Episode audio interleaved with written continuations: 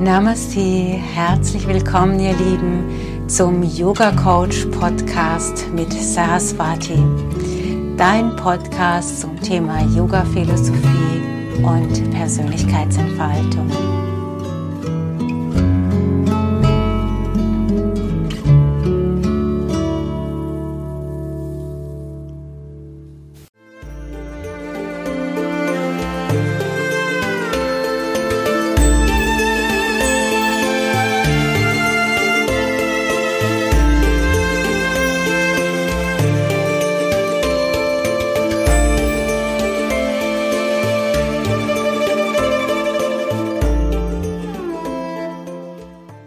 Herzlich willkommen zu unserem neuen, unserer neuen Folge von äh, Yoga Coach, unserem Yoga Coach Podcast. Namaste, liebe Zuhörerinnen und Zuhörer. Namaste, liebe Saraswati. Namaste, ihr Lieben. Namaste, Rebecca. Wir unterhalten uns heute über Ego. Und als wir jetzt in der Vorbesprechung waren, habe ich gesagt, ähm, übersteigertes Ego fällt mir dazu als erstes ein. Und äh, so die Leute, die vielleicht mit etwas sportlicheren Autos äh, unterwegs sind ähm, und das zeigen müssen und so tiefer gelegt und ein bisschen lauter und so. Das ähm, ist das erste Bild, was mir zum Thema Ego einfällt, äh, zum Thema übersteigertes Ego. Ähm, jetzt geht es aber im spirituellen Bereich ähm, darum, genau dieses Ego oder vielleicht generell auch das Ego loszuwerden. Warum? Also die Yoga-Philosophie sagt, weil es Leid verursacht. Das gehört zu den Kleshas, also zu den, einer ist einer von den fünf Gründen, wodurch Leid entsteht, Asmita. Also die Identifizierung mit dem Ich oder mit dem Ego. Das zeigt einfach die Erfahrung. Was ist denn Ego für dich oder in der spirituellen ähm, Hinsicht? Ähm, also Ego ist, ähm, da wird auch in der Philosophie von Ahamkara gesprochen, also ein Ich-Macher, also eine Kreation, die uns vorgaukelt, dass das das Ich ist. Das verstehe ich jetzt nicht.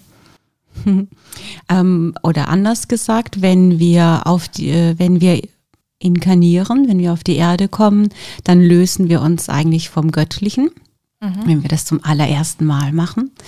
Und wenn wir uns vom Göttlichen lösen, müssen wir irgendeine Instanz in uns haben, damit wir spüren können, dass ich nicht eins bin mit allem, sondern dass ich ich bin, dass ich ein Ich-Bewusstsein habe, um Individualität leben zu können.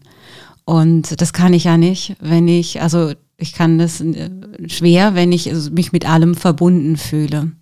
Also ist Ego ein Teil des Spiels, würde ich sagen. Okay, das habe ich verstanden. Das erinnert mich auch so ein bisschen an den Geburtsprozess, wo die Nabelschnur durchtrennt wird. Ja, genau. Dein, mhm. dein Geschenk ist erstmal ein Päckchen Ego. Und dann guck mal, was du damit machst. Und dann haben wir aus spiritueller Sicht eben die Möglichkeit, dieses Ego zu nähren, uns aufzuplustern und uns damit zu identifizieren. Mhm. Ähm, aber dann werden wir spätestens am Sterbebett feststellen, oh Mist, ich bin ja gar nicht das tiefer gelegte Auto, das kann ich ja gerade gar nicht mitnehmen. So spätestens an der Stelle hast du dann Leid, weil du an der Stelle dann erkennst, äh, ja, das ist eigentlich piep egal, ob ich so ein Auto fahre oder nicht. Gerade im mhm. Moment. Ähm, während äh, der spirituell äh, Suchende sich tiefer fragt, was, was ist denn eigentlich ich? Ja, was ist denn eigentlich mhm. ich? Ja, der, der, sagen wir mal, der, der spirituell Blinde wird vielleicht sagen, wenn du fragst, wer bist denn du, der wird sagen, ich bin, also mein Name ist so und so, mein Beruf ist das und das, ich wohne da, ich habe, äh, ich bin verheiratet oder nicht verheiratet und habe Kinder oder auch nicht oder einen Hund oder auch nicht. Äh, meine Charaktereigenschaften sind das, das und jenes und er würde dir eine Beschreibung eigentlich von dieser Ich-Kreation geben, ohne zu merken, dass er das eigentlich nicht ist. Mhm. So, das ist das Ego. Während der spirituell Suchende möglicherweise das alles weglässt und sagt, es ist ja eigentlich egal, wie ich heiße. Es ist auch egal, was ich beruflich mache, weil ich weiß, das alles bin ich nicht. Ähm, ja, und es heißt ja nicht umsonst der spirituell Suchende, weil es eben vielleicht nicht so einfach ist zu erkennen, was das wahre Sein ist. Wir sagen Purusha dazu. Der sucht nämlich Purusha, das Licht, das, das Göttliche, das in ihm ist. Und das wiederum ist nur etwas, was man erfahren kann, wenn man das Ego vollständig abgelegt hat. Mhm. Ja. Okay, lass uns mal noch einen Schritt vorher anfangen. Ähm, also wenn äh, diese klassische Beschreibung äh, auf die Frage, wer bist du, äh, nicht das Äußere ist ähm, und es eher um das innere Licht geht, ähm, wie würde sich denn ein spirituell erleuchteter Mensch vorstellen? Also wenn du ihn fragst, wer bist du denn? Also wie, wie, wie unterscheiden, untersche also wenn man dann das Ego abgelegt hat, ähm, hat dann jeder im Prinzip, ist dann das Ziel, dass jeder das gleiche innere Licht in sich trägt oder unterscheiden die Leute sich dann durch das innere Licht? nee, das innere Licht ist immer ein und dasselbe. Und ein spirituell Erwachter würde sagen, wahrscheinlich würde er sagen, sowas wie ich gibt es nicht. Oder wie Jesus gesagt hat, er und ich sind eins. Ah, die Dreifaltigkeit weiß ich nicht, ob man das, ob er damit die Dreifaltig gemeint, äh, Dreifaltigkeit gemeint hat. Also er hat jedenfalls mit, denke ich, aus meiner Sicht gemeint, dass er und der Vater und die Mutter oder wie auch immer im Aramäischen habe ich gelernt, ist Vater und Mutter das gleiche Wort, ähm, ist, ähm, ist eins. Also er ist eins mit dem Göttlichen.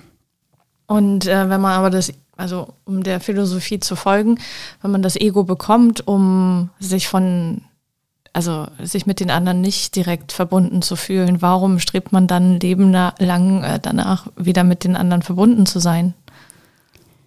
Ich glaube, dass es in jedem einfach verankert ist, diese Sehnsucht nach Verbundenheit. Und nach Vollkommenheit oder diese Sehnsucht, ähm, eingebettet zu sein.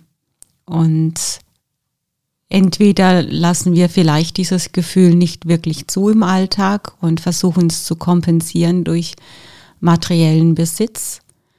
Oder wir kommen vielleicht gar nicht darauf, dass dieses Gefühl, das ich äh, da in mir habe, gerade, dass das äh, genau das vielleicht ist. Und die Menschen, die das spüren, die suchen es vielleicht innerhalb von Beziehungen oder von in, ja, in welcher Form auch immer. Aber letzten Endes geht es immer um diese tiefere Erfahrung des Einsseins, also in diesen Urzustand wieder zurückzukehren, aus dem er mal gekommen ist. Mhm, aber warum wird uns der Urzustand mit der Geburt dann genommen? Weil du sonst nicht spielen könntest. Wie spielen? Äh, ja, weil du sonst nicht die Erfahrung machen könntest, wer bin, wer, wer möchte ich denn sein? Das ist so, wie wenn du jetzt auf dem Spielbrett gehst und äh, eine Kreation halt erfindest und sagst, ja, in, in diesem Spiel möchte ich Architekt sein und in diesem Spiel möchte ich Erzieher sein und in diesem Spiel dies und jenes und da dazu gehört für mich das, das und das und weil es gerade so Spaß macht, äh, häufig auch die und die materiellen Besitztümer an, aber weil es halt Spaß macht, einfach so, weil ich es gerade genieße, nicht weil ich mich damit identifiziere. So lautet das Spiel. Mhm. Ja, und das ist ja nichts dagegen zu sagen, die Welt ist ja materialisiert, also das ist ja nichts dagegen zu sagen, damit zu spielen. Mhm. Nur in dem Moment, wo ich mich damit identifiziere, wird es eben leidvoll. Weil dann fange ich ja vielleicht nur noch an, diesen materiellen Besitztümern hinterher zu rennen oder meinem Bild, das ich mir von mir selbst kreiert habe, gerecht zu werden. Ich bin immer die Lustige oder ich bin immer, ich habe immer die Dinge im Griff. Ich bin, stehe immer über alles. Ja, das ist ja extrem anstrengend, so eine Form von Ego aufrechtzuerhalten. Ähm, oder noch schlimmer, wenn ich versuche, die Kreation, die mir von außen aufgedrückt wurde, aufrechtzuerhalten und ähm, in einer Rolle zu bleiben, die nicht mehr zu mir passt. Das ist ja auch ein Ego. Mhm. Also wenn man beispielsweise die Erwartungen der Eltern äh, ständig versucht zu erfüllen. Ja. Die Vorstellung der Familie. Ja, und das Problem dabei ist, ähm, die meisten Erwachsenen würden ja nicht sagen, ich erfülle irgendwie das, die Idee meiner Eltern, sondern machen das ja oft unbewusst, weil es anerzogen ist. Das heißt, irgendwann muss vielleicht über das Bewusstsein ein Punkt kommen zu erkennen, ey, eigentlich äh, habe ich noch gar nicht angefangen, wirklich zu spielen. Ich, ich kreiere noch gar nicht wirklich mein eigenes Leben. Ich habe gar keinen Spaß daran an dem, was ich tue, sondern ich ähm, erfülle einfach nur Ego-Konzepte. Mhm.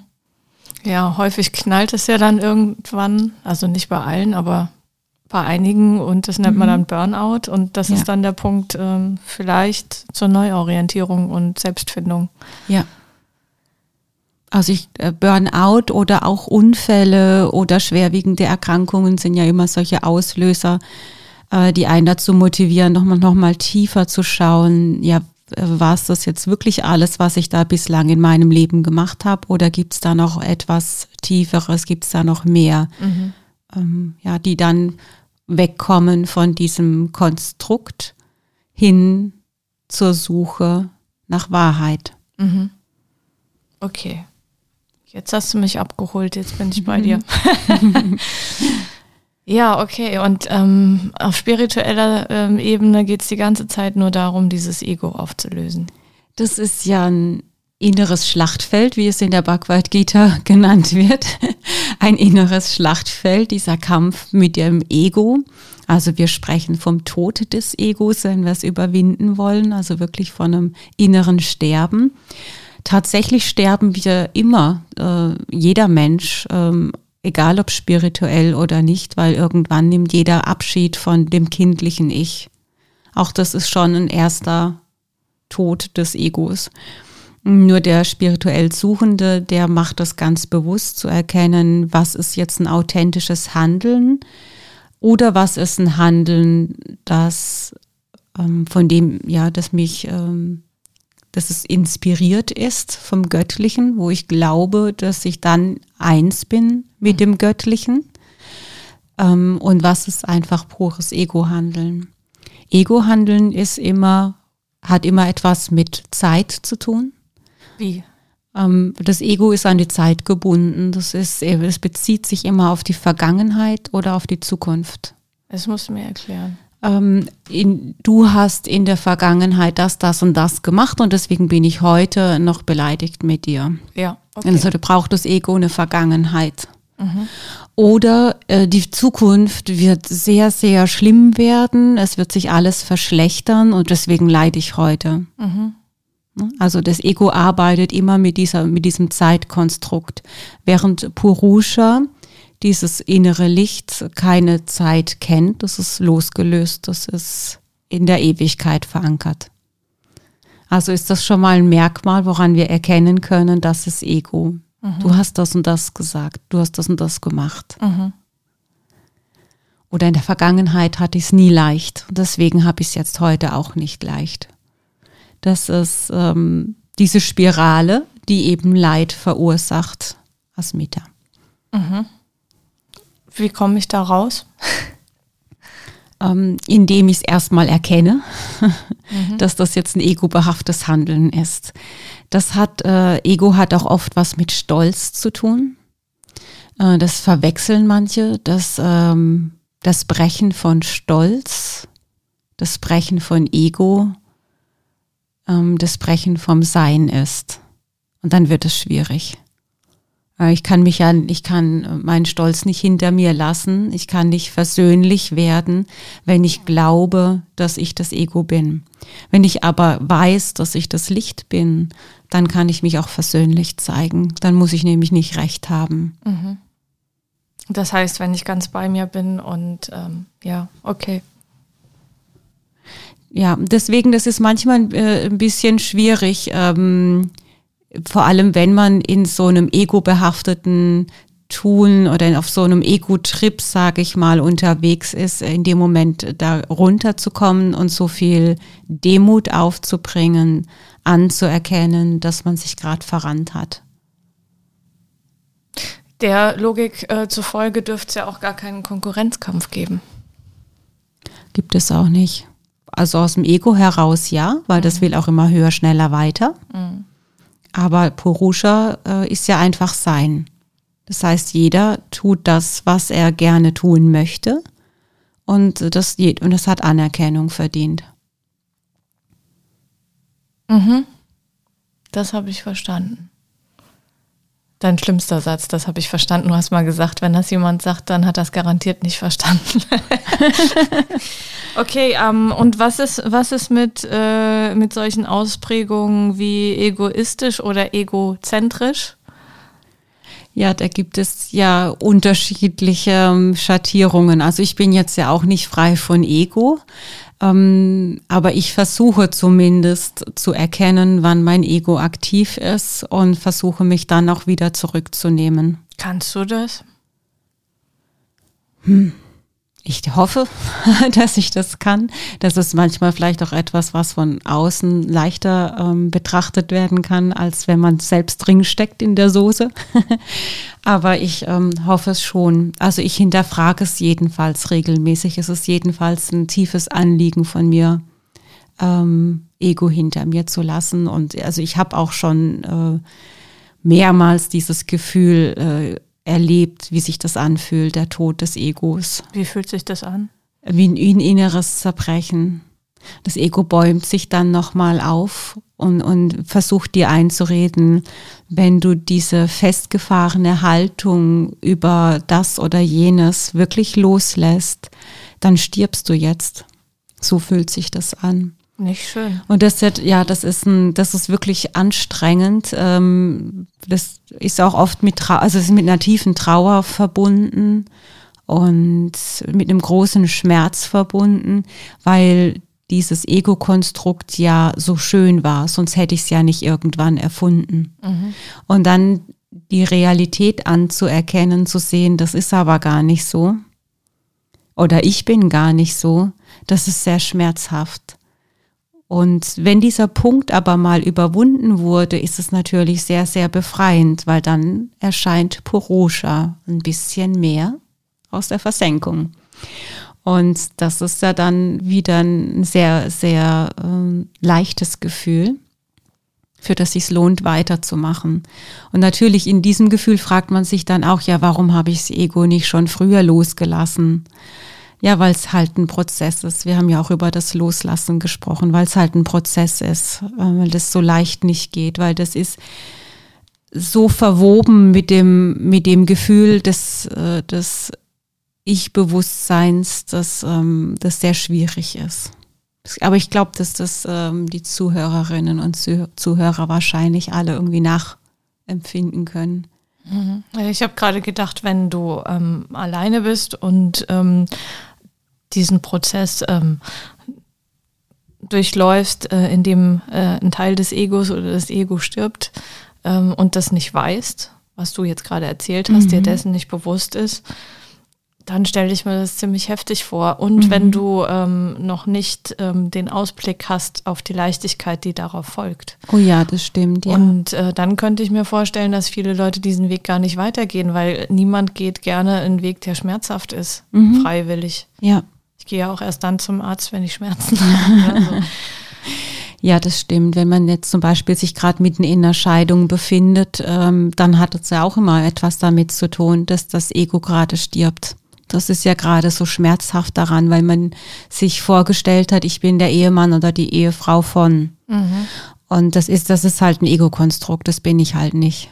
Aber viele Paare verlieren sich in der Partnerschaft so extrem, dass eine Trennung äh, existenziell, also nicht, nicht nur finanziell, sondern tatsächlich auch gefühlt existenziell wird.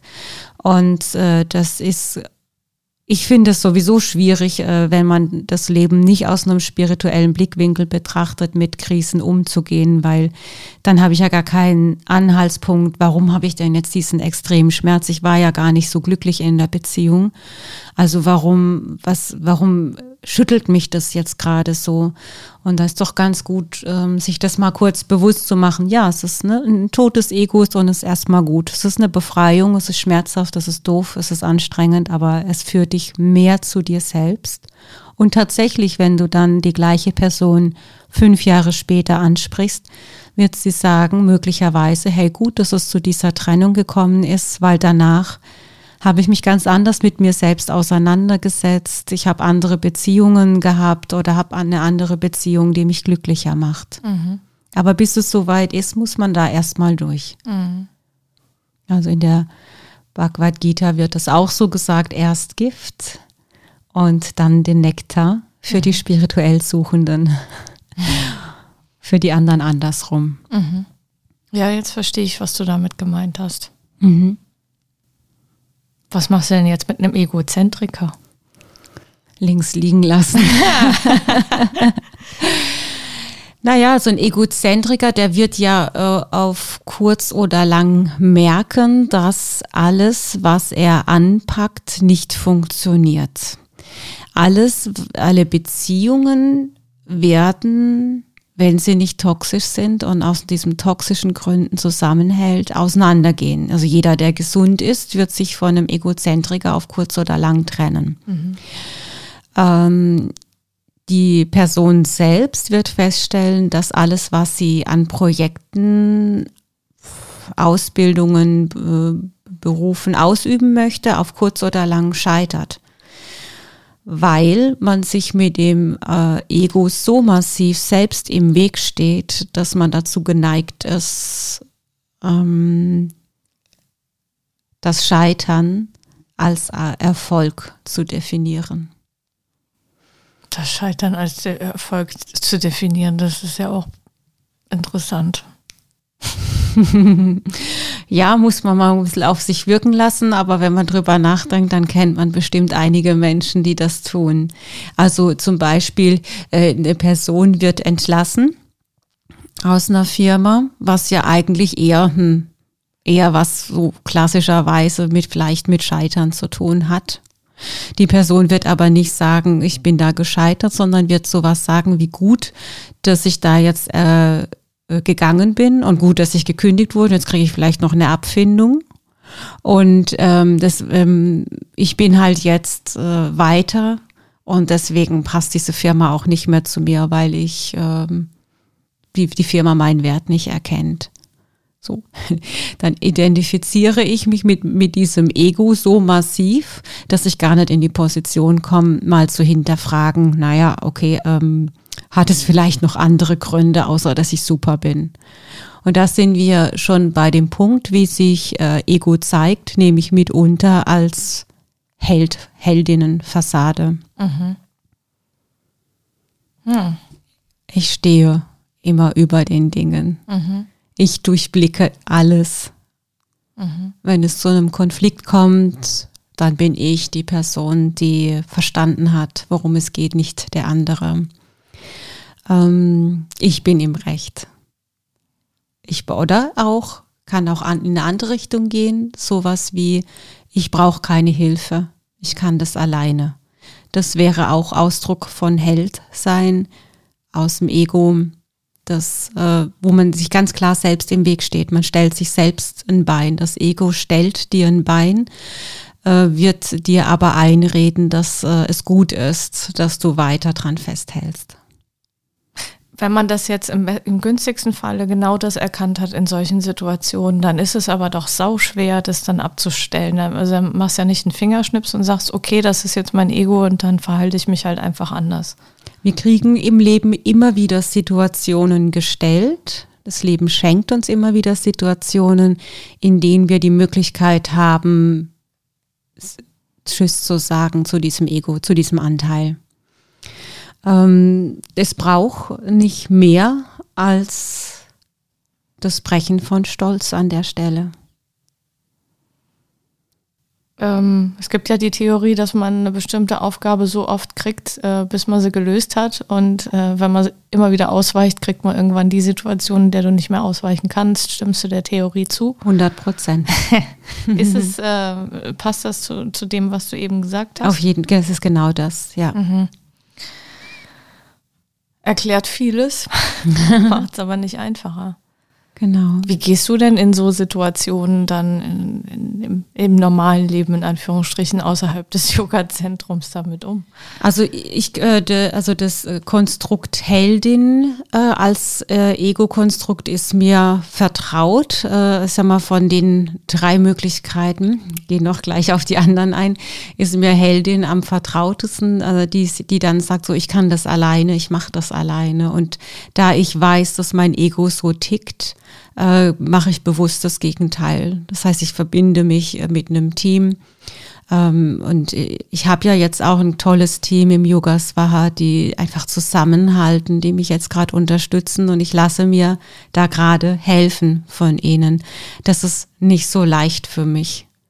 Aber ich mache es, weil ich merke, dass erstens, das tut mir gut, zweitens, ich habe den Eindruck, sie machen das gerne und äh, es stärkt unser Zusammensein, auch wenn wir uns jetzt tatsächlich ja eigentlich gar nicht sehen können dürfen. Äh, und trotzdem verbindet es uns so. Und dann darf ich da die Erfahrung machen, ja, so toll ist das nicht, was mir mein Ego da eingeredet hat über Jahre lang, dass ich immer alles alleine machen muss oder ich keine Hilfe brauche. Mhm. Äh, oder ich äh, suche ganz gezielt andere Coaches auf, die, die mich ähm, die mir etwas beibringen, die mir äh, etwas aufzeigen, was mit mir zu tun hat. Äh, dann ist es auch, hat es auch mit Demut zu tun, mich zurückzunehmen, äh, mein Coach-Dasein zurückzunehmen und ganz Schüler zu werden und ganz Lernende zu werden. Also da merkst du, das geht nicht, wenn ich das Ego zu aufgeplustert habe und äh, zu stolz bin. Doch es geht schon, ich kann mir dann auch Coachings geben und vielleicht immer noch einreden, sagen, ich mache Coachings äh, und ich mache ja und ich mache ja, äh, sondern es geht hinterher darum, wie, wie, demütig ich mit dem umgehe, was ich in diesem Coaching erfahren habe. Und ich gehe da sehr achtsam und sehr demütig mit um. Ich nehme das mit und versuche das im Alltag äh, anzuwenden und zu beobachten, verändert sich das oder verändert sich das nicht. Mhm. Und dann gehört halt auch schon dazu, äh, dass ich auch mit Menschen ins Gespräch gehe, wo ich ähm, gedacht habe, ich bin im Recht äh, aufgrund von Ego und dann klarzustellen, okay, das war mein Ego, ähm, das nehme ich zurück. So, ich, Recht und Unrecht gibt es nicht. Äh, sondern ich lasse, äh, ich erkenne es jetzt einfach mal an. Äh, das war meine Reaktion, das war deine Reaktion. Lass uns überlegen, was wir damit machen. Mhm. Äh, es geht, ist auch ganz wichtig, nicht mit Schuldzuweisungen zu arbeiten. Ja, weil sonst kommen wir dann zum nächsten Held, äh, zur nächsten Ego-Variante des Tyrannen. Mhm. Der würde das nämlich machen. Mit Schuldzuweisungen arbeiten. Ja, ist uns allen, glaube ich, auch sehr vertraut. genau. Und genau, der Tyrann, ähm, der ähm, setzt andere unter Druck wie auch immer, subtil, so dass er es vielleicht gar nicht merkt, bis hin zu, ich, der, der, der droht richtig. Und da kennen, also solche Ego-Konstrukte kennen wir auch, oder? Ja. Ja. Mhm. Warum macht er das? Weil er seinen Willen durchsetzen möchte weil es, es, weil er denkt, dass es vor, eine Form von Machtausübung äh, ist oder vielleicht sogar, weil er denkt, dass es eine Form von Männlichkeit ist. Das wird nämlich manchmal verwechselt. Mhm. Finde ich fürchterlich. Ja, das ist schon ein bisschen erschreckend. Mhm. Der, also der eine oder also die, die, also wie gesagt, ich bin ja auch nicht frei von äh, Ego. Das bedeutet auch, äh, ich kenne den Tyrann. Und natürlich setze ich jetzt andere Menschen nicht unter Druck oder drohe ihnen. Ähm, wie, wie, zeigt sich der Tyrann ganz subtil? Ähm, mir passt etwas nicht. Und dann merke ich, es rumort in mir. Und dieses Rumoren lasse ich dann an der anderen Person subtil aus. Das heißt, die andere Person wird spüren, irgendetwas stimmt nicht. Ich spreche das aber vielleicht nicht aus. Wenn ich es aussprechen würde, dann wäre es wieder eigentlich Purusha. Dann würde ich da lichtvoll handeln. Aber wenn ich es nicht ausspreche, sondern dass ich dann stattdessen so Strategien erfinde, den anderen spüren zu lassen, dass er etwas gemacht hat, was mir nicht gefallen hat. Mhm. Und ähm, dann kann ich mir immer noch einreden, ich mache doch gar nichts. Und trotzdem kann es sein, dass man so zwischen den Zeilen stichelt. Ja, das sagt man Frauen manchmal nach, dass sie das ganz gut können, dass sie so ein bisschen sticheln können, dass sie ein bisschen in der Wunde graben können und sich dann aber zurücklehnen, die Hände in die Luft halten und sagen, ich habe doch nichts gemacht. Ach, das können Männer auch ganz gut. Kennen Männer auch, okay, ja. ja. ich sage, Frauen wird es nachgesagt. Mhm. Äh, bei Männern traut man es ihnen nicht zu, dass sie das können, aber natürlich können sie es. Oh, ich hätte ein paar Beispiele aus meinem Umfeld. Okay. Nee, ja. aber ähm, ja, oder jemanden komplett zu ignorieren. Ja, ne? genau. Das ist ja auch eine Tyrannei, jo. jemanden zu ignorieren. So, und das sind, das ist auch ein Handeln aus dem Ego heraus. Mhm. Und der dritte Typus? Das Opfer. Oh. Hm, das Opfer kenne ich jetzt nicht so für mich, aber ich kann es gut nachempfinden. Das ist ähm, Opfer kenne ich äh, zum Beispiel auch von Menschen, die entweder eine schwere Kindheit hatten, oder auch äh, sehr krank waren in der kind Kindheit und oder oft krank waren und über dieses Kranksein eine erhöhte Aufmerksamkeit bekommen haben. Dann ist das Ego-Bewusstsein an der Stelle unbewusst genährt worden und wird im Erwachsenenalter weiterhin gelebt. Und für die Menschen ist es, glaube ich, sehr schwierig, äh, diese, diesen Ego-Anteil loszulassen, weil für sie würde das bedeuten, dass sie weniger Aufmerksamkeit bekommen und dass sie sich um ihren eigenen Kram kümmern müssen. Mhm. Hm. Und das ist halt anstrengend. Ja. So, das ist halt irgendwie doch schöner manchmal, wenn man einfach ein bisschen jammert und dann feststellt, äh, drumherum fängt plötzlich alles an, äh, mir einen Kuchen zu backen und dafür zu sorgen, sorgen, dass es mir gut geht, den roten Teppich auszurollen und mich mit Samthandschuhen anzufassen. Ja, ist doch cool, wenn es funktioniert. Ja, und von daher ähm, ist das, ähm, finde ich, ja auch eine sehr, sehr schlimme Form von Ego-Ausprägung, weil äh, gleichzeitig hindert dieses Opferdasein dich daran, ähm, stark zu sein. Ja, es ist die absolute Passivität auch, ne? Du ja. gehst überhaupt nicht in die Aktion dann. Ja. Dein, mhm. äh, dein Leben hängt dann von äh, den anderen ab, von dem Mitgefühl und ja. Genau. Mhm. Ja. Was ist die schwerste Form? Was ist äh, das Schwierigste, da rauszukommen von den dreien? Hm. Ich glaube, dass das, äh, das können alles drei Spiralen werden.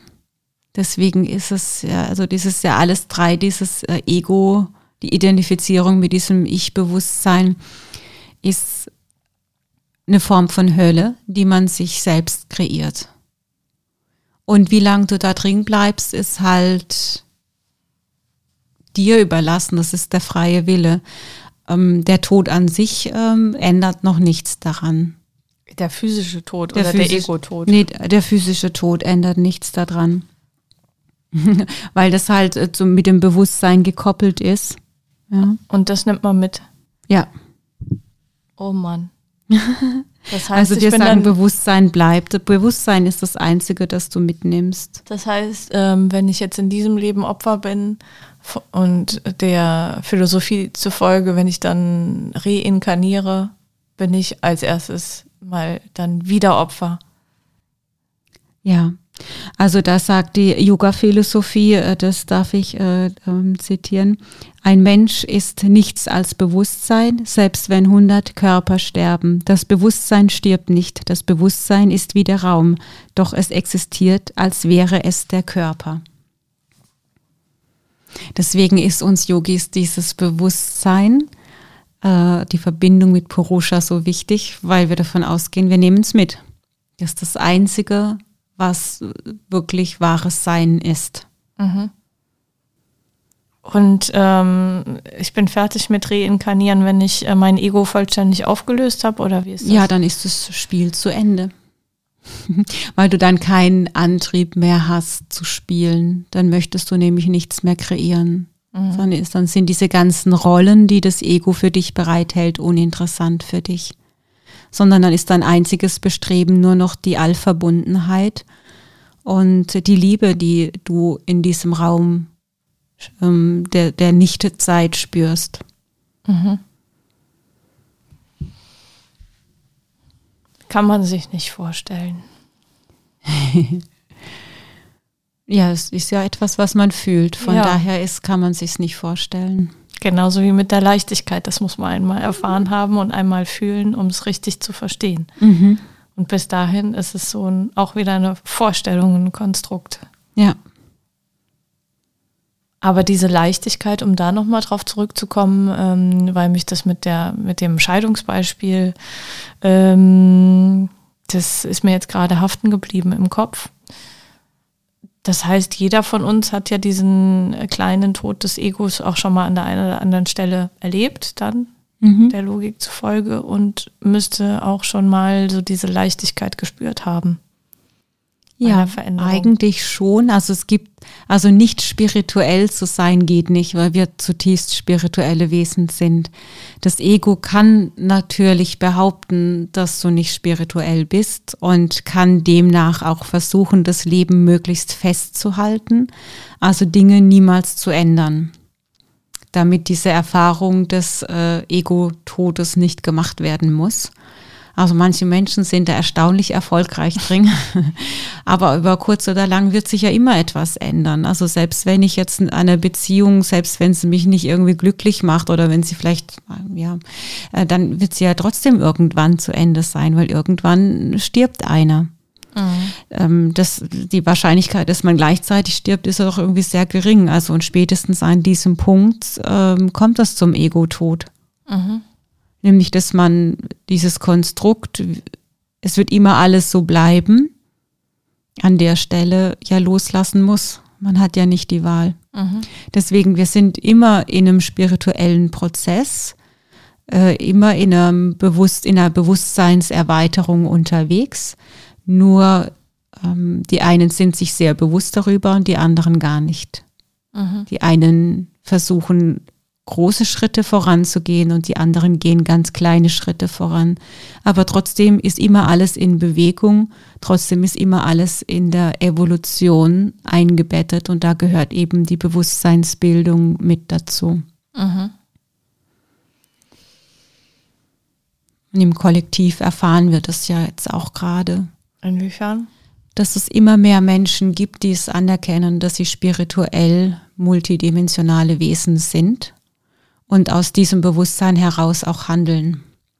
Dass es immer mehr Menschen gibt, die wissen, sie wissen es einfach, dass sie eins sind mit der Natur und demnach die Natur nicht zerstören können mhm. und es auch nicht wollen und äh, ja Dinge tun, um die Natur zu erhalten die vielleicht nicht einfach da sitzen und sagen, ja, das ist aber schlecht mit dem Klimawandel mhm. und fertig. Mhm. Da müssen wir mal gucken, ob wir in 25 Jahren eine Veränderung äh, schaffen können. Ja, lass uns Gesetz für in 25 Jahren.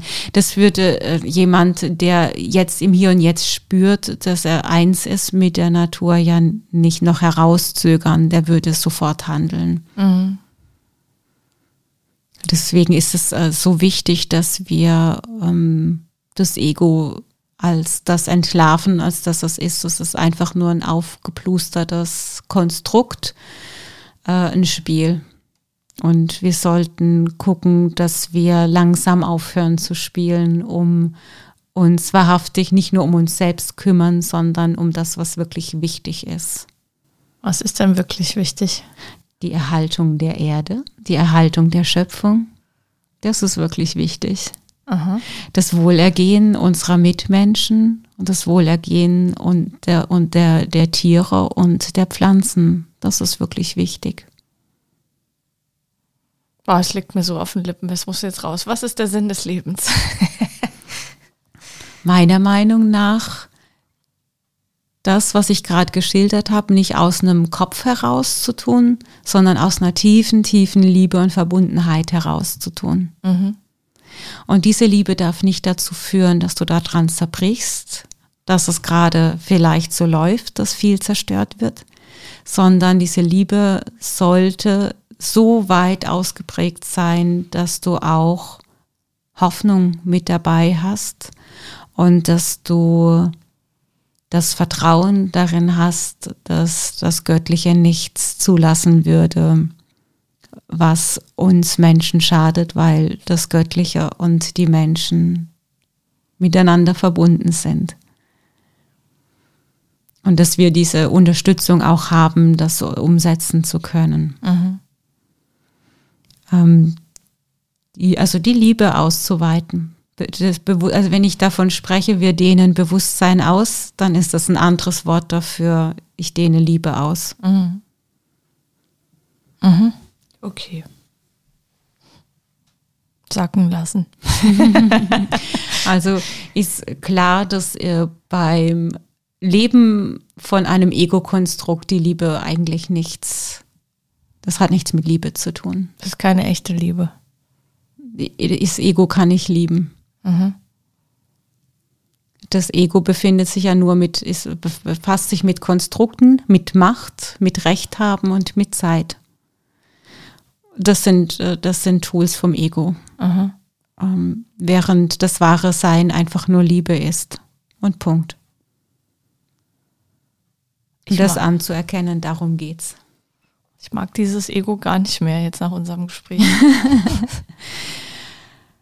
ähm, betrachte es wie, wie ein störrisches kleines Kind, das einfach noch lernen muss. Und du nimmst dieses Kind immer wieder an die, an die Hand und sagst, ja, ich weiß, du regst dich jetzt gerade tierisch darüber auf, alles klar. Aber weißt du, so schlimm ist das gerade gar nicht. Du kommst mit dieser Haltung, mit dieser liebenden Haltung zu deinem Ego besser zurecht, als wenn du das Ego bekriegst. Dann wird es nur noch größer, weil dann ist es in seinem Element. Dann sagt er, hey, cool. da kämpft jemand wirklich ernsthaft mit mir. Ja, super, da kann ich mich richtig fett machen. So von daher ähm, eher so Hand in Hand mit dem Ego einen Schritt weiter. Das Ego kann dich ja vielleicht auch dazu motivieren, ähm, den spirituellen Weg erstmal weiterzugehen. Bis Inwiefern? zu dem Punkt. Ja, ähm, wenn du bei Menschen, die mit Ego anfangen, äh, die mit Yoga anfangen, die fangen vielleicht nicht an mit Yoga, weil sie es wirklich interessiert, sondern weil sie es cool finden. Das ist eigentlich ein Schritt, wo das Ego sagt, ach mach doch mal Yoga, ist cool. Mhm. Und dann mit der Zeit merkt das Ego vielleicht, oh, wenn du jetzt weiter Ego machst, dann sterbe ich ja. Dann wird das Ego sagen, ach, äh, Yoga ist total bescheuert, mach mal was anderes, weil echt, du kommst ja nicht weiter. Oder der Lehrer ist bescheuert. Oder hey, mach einfach dein eigenes Ding, weil so wie die das macht, ist das doch nix. Sowas ja, würde dann das Ego sagen, ähm, an dem Punkt, wo es spürt, es ist bald vorbei. Und äh, das ist dann für den spirituell Suchenden der Punkt, wo er sagt, oh, interessant, das Ego bäumt sich auf. Na ja, da gucken wir mal weiter, dann bleibe ich erst recht dran und schau mal, was passiert. So, dann ist es nun spiel spielerischer, leichter Umgang äh, mit dem Ego, wo du, glaube ich, am leichtesten dahin kommst, das loszulassen. Mhm.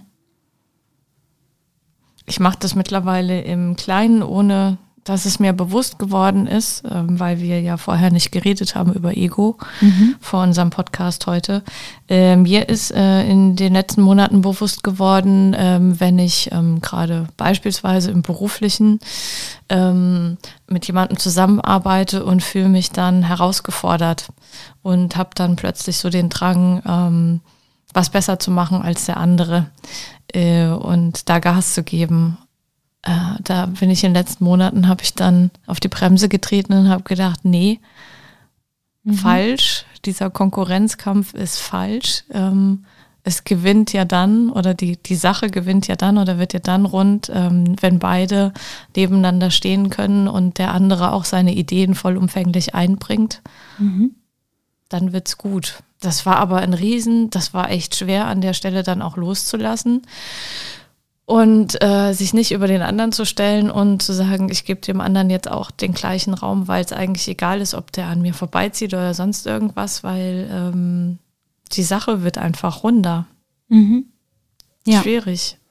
Aber äh, ja. Gut, die Energie, die du vorher für den Konkurrenzkampf aufgewendet hast, wird ja dann frei für Beziehungen zum Beispiel, also ähm, Geschäftsbeziehungen. Oder wird dann frei für eine kreative Auseinandersetzung, ähm, das Wissen beider zusammenzuwerfen. Mhm. Ja, von daher ist doch super. Aber dann kennst du auch dein Ego und weißt, dass es als Held gerne auftritt. Boah, bin ich froh, dass ich kein Tyrann bin. Wie gesagt, wir können immer alles ja, drei. Und äh, die Steigerung wäre natürlich, ich kombiniere alles drei irgendwie miteinander. Gibt es auch. Spirituelles Multitasking. Genau. das gibt's alles. Oh Gott. Ja. Kann man alles, ja. Mhm. Haben wir für heute alles gesagt? Ja, ich denke, so können wir stehen lassen. Mhm, wir machen nächste Woche weiter oder in der nächsten Folge besser gesagt. Ähm, wir haben wieder einige ähm, Leserzuschriften gekriegt, ähm, weil wir euch ja immer bitten, äh, uns Themen vorzuschlagen ähm, und finden das ganz toll. Also macht gerne weiter.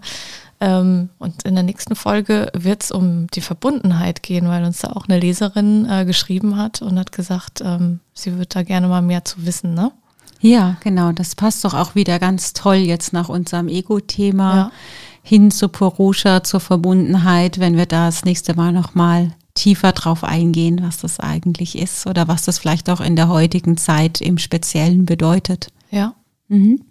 Und wir haben es nicht geplant. Also Ihr ja, liebe Zuhörer toll. macht das echt super. Ja, wir sind alle verbunden. also schickt uns gerne weiter eure Themenvorschläge. Wir, wir greifen es gerne auf. Okay, dann sage ich dir für heute vielen Dank und ja, freue mich schon auf das nächste Thema. Namaste. Ja, ich danke auch. Auch danke fürs Weiterempfehlen und Namaste.